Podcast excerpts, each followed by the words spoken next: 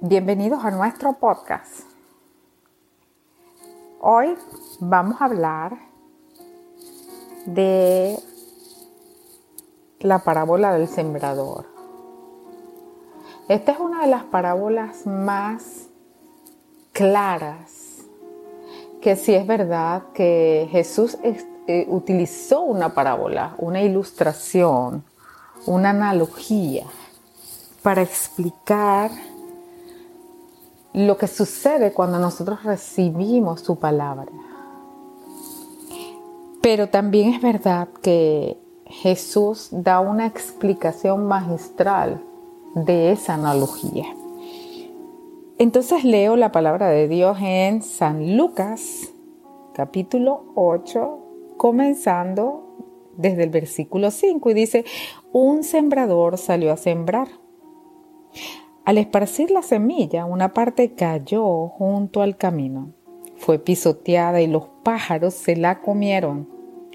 Otra parte cayó sobre las piedras y cuando brotó, las plantas se secaron por falta de humedad. Otra parte cayó entre espinos que al crecer junto con la semilla la ahogaron. Pero otra parte cayó en buen terreno, así que brotó y produjo una cosecha del ciento por uno. Amén. Esa es la parábola que el Señor está dándole a sus discípulos, pero los discípulos se, se confundieron, no entendían y mm, y ellos no, comprendían lo que les quería decir. Así que en el versículo 11 el Señor les dice claramente cuál es el significado y les dice, este es el significado de la parábola. La semilla es la palabra de Dios. Los que están junto al camino son los que la oyen, pero luego viene el diablo y les quita la palabra del corazón. No sea que crean y se salven.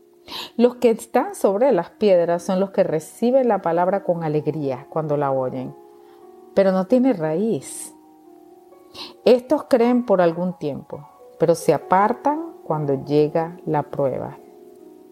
La parte que cayó entre los espinos son los que oyen, pero con el correr del tiempo los ahogan las preocupaciones, las riquezas, los placeres de esta vida y no maduran pero la parte que cayó en buen terreno son los que oyen la palabra con corazón noble, noble perdón, y bueno y la retienen. Y como perseveran, producen una buena cosecha. Amén. El Señor aquí no realmente no dijo nada oculto, fue muy claro. Y esto es importante para las personas, para nosotros, los hijos de Dios, que estamos en el camino, cualquiera de nosotros que quiera dar una palabra de aliento, que se esfuerza, que va y habla, que va y predica. Somos tierra. Fuimos tomados del polvo y el Señor sopló en nosotros aliento de vida. Somos tierra. Pero ¿quién sabrá en dónde, en qué tipo de tierra va a caer la semilla.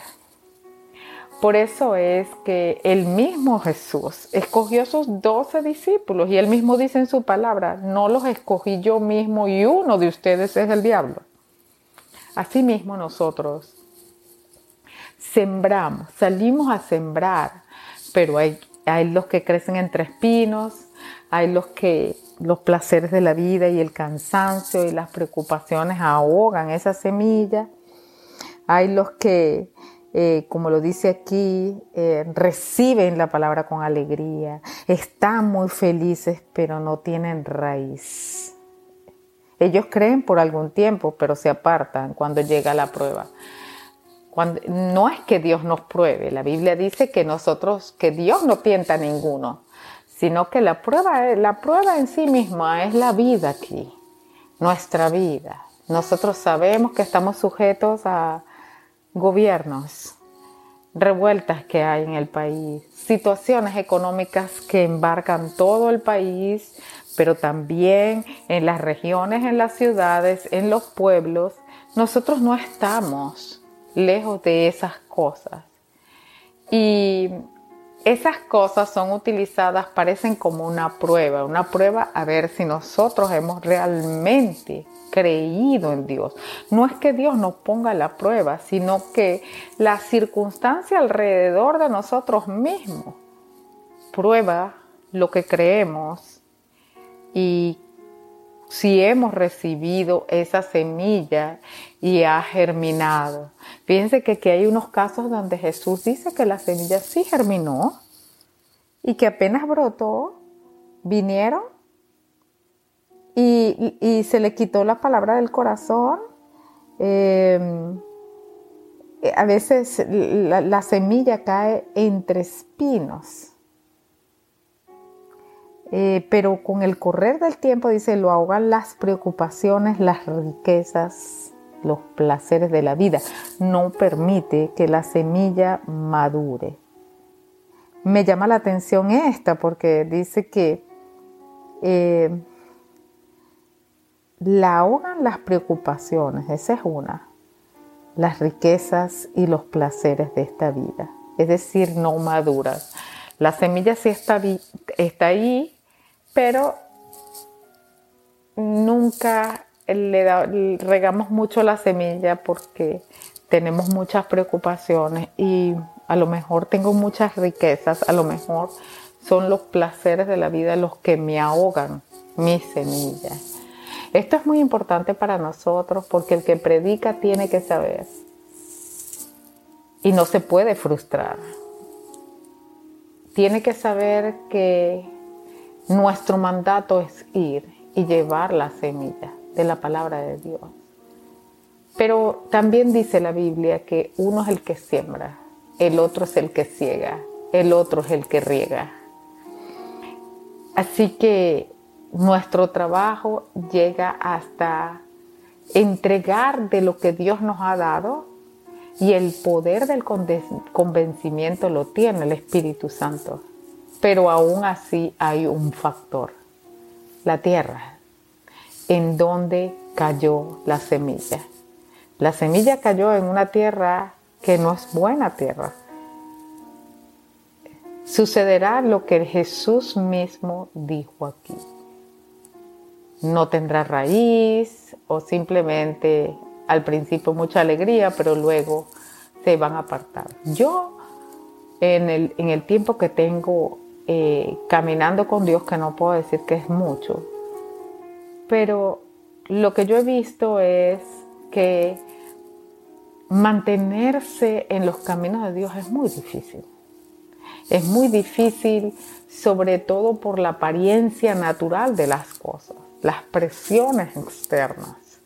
Eh, la gente que nos ataca y nos quiere hacer daño o las mismas preocupaciones de la vida. Y, pero yo digo que el que ha recibido la palabra de Dios para vida eterna tiene que luchar a capa y espada por permanecer, por hacer crecer esa planta y que no se extinga, porque en ella está la vida.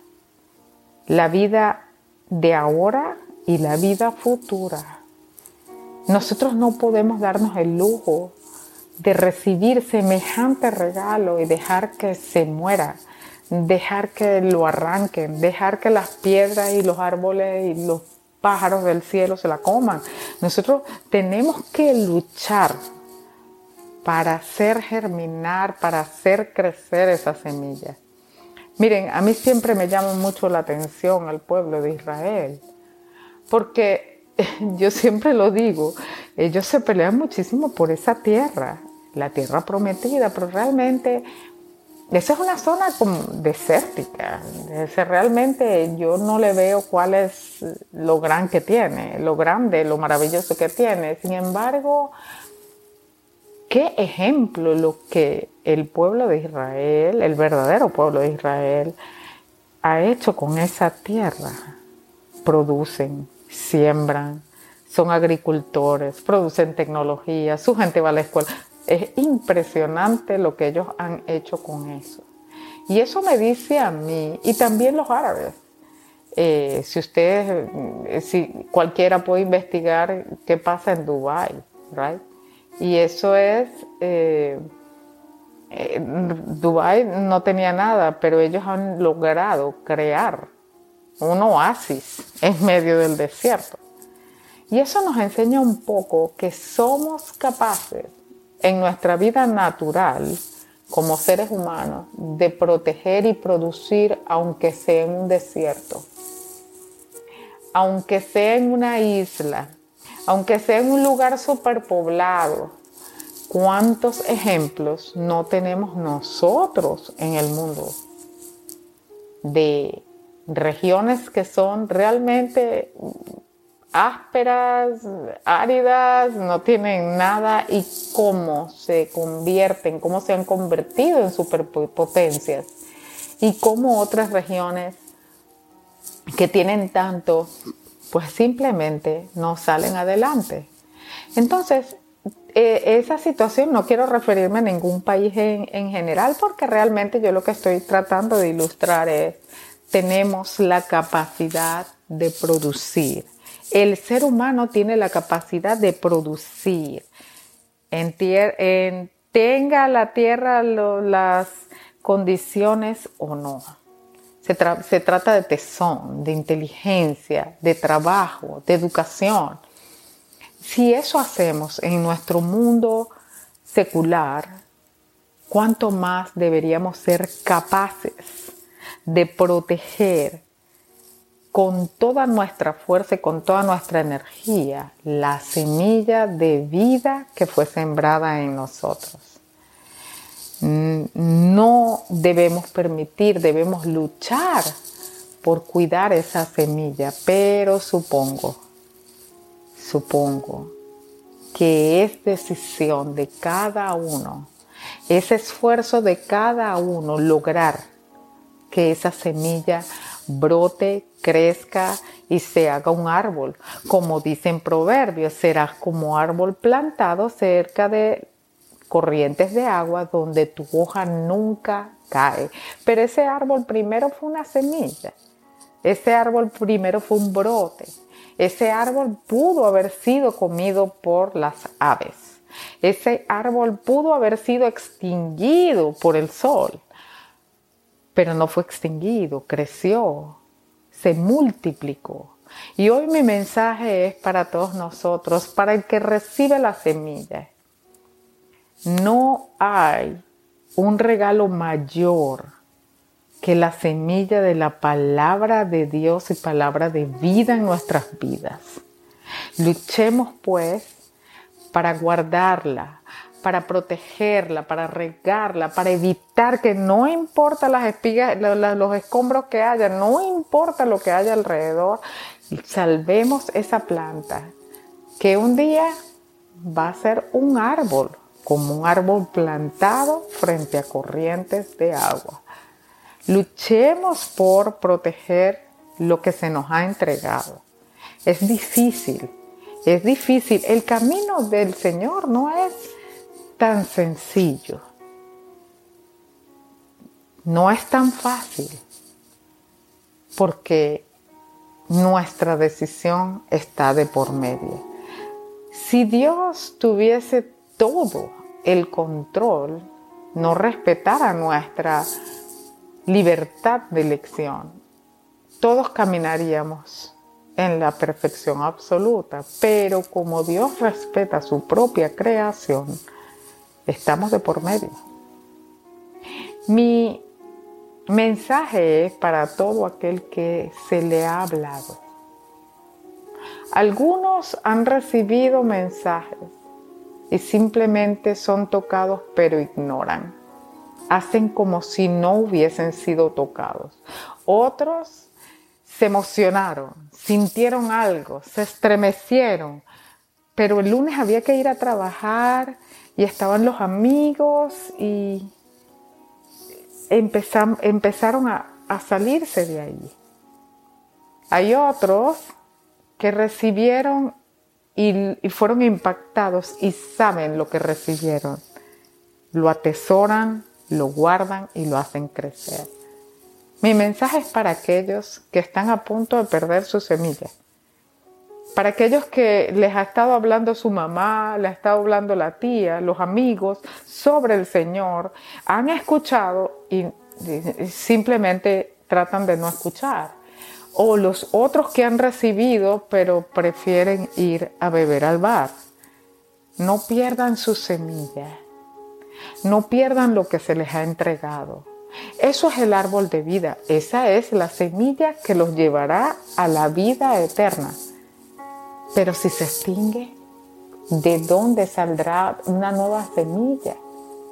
¿De dónde eh, podrá encontrar cualquiera de nosotros esa semilla si el sembrador pasó, si el sembrador salió a, a sembrar y sembró? Tomemos en serio lo que hemos recibido. Hoy mi llamado es para todos ustedes, para todos nosotros, a prestar atención a la palabra y salir con energía, a proteger lo que hemos recibido, a levantarnos en fe, buscar más, regar más, orar más y decir, no voy a perder mi semilla, yo voy a creer en Dios, yo voy a recibir de Dios todo lo que Él tiene para mí, no dejaré que las preocupaciones ni las cosas, el lustre del mundo me, me arranque la vida que Dios quiere darme. Hay una parte en la Biblia importante donde Dios mismo dice, elige la vida. ¿Por qué morirás? Elige la vida. Si tú no tienes una conexión con el Señor, si Dios te ha hablado varias veces y te ha entregado semilla a través de otras personas y casi, casi ya no crees en Dios, o quieres que Dios, quieres convertirte en buena tierra, y quieres que esa semilla de fe crezca en ti para vida eterna, acepta a Cristo en tu corazón como tu Señor y tu Salvador en este día. Hoy es el día de salvación, no hay otro, es hoy. Hoy es el día de salvación. Este es el día que hizo el Señor. Y si tú quieres recibir esa semilla o cuidar la que ya tienes y regarla y que crezca y que no vengan los pájaros y se la coman, ni el mundo te la agote, tú puedes hacer esta oración conmigo. Señor Jesús, en este día yo recibo mi semilla, abro las puertas de mi corazón, hazme tierra fértil y buena, Señor para recibir tu semilla de vida. Protege esta nueva semilla, hazla crecer, hazme árbol. Señor, no permitas que se vaya de mí la vida. Yo me arrepiento de todos mis pecados y recibo tu vida, recibo tu semilla. Ayúdame a vencer, a cuidar mi semilla, a que esa semilla crezca y a que nunca me aparte de ti hasta que tú vengas por mí. Amén.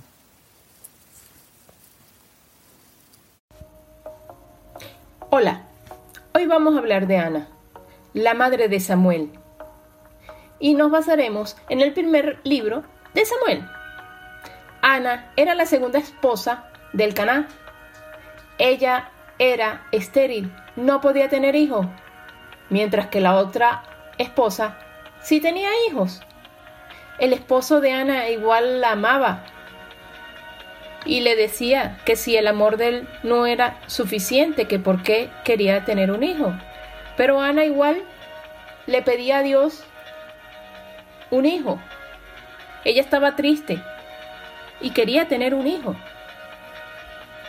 A lo largo de la historia de Primera de Samuel, vemos la devoción de Ana a Dios. Ana no perdió la esperanza en su angustia, a pesar de que el tiempo pasaba. Mantuvo su fe. Es un ejemplo que no debemos perder la esperanza de las peticiones que realizamos a Dios. Otra enseñanza de la historia la vemos en Primera de Samuel 13, donde Eli El sacerdote, al ver que Ana estaba orando en voz baja, pensó que estaba borracha. Nosotros a los ojos de los demás podemos parecer borrachos o locos a realizar nuestra petición, pero hay que seguir con la esperanza que Dios nos dará lo mejor. Ana ofreció que su hijo sería para servir a Dios durante toda su vida. Vemos que Dios respondió la petición de Ana no solamente con un hijo, sino con cinco más de los que ella pidió.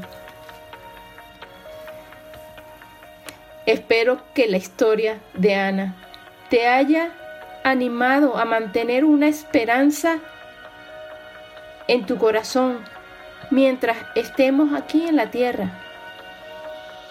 Todos los dolores, la espera y las oraciones que no tengamos respuesta aún, mantengamos nuestra fe y nuestra esperanza. Muchas gracias y hasta el próximo sábado.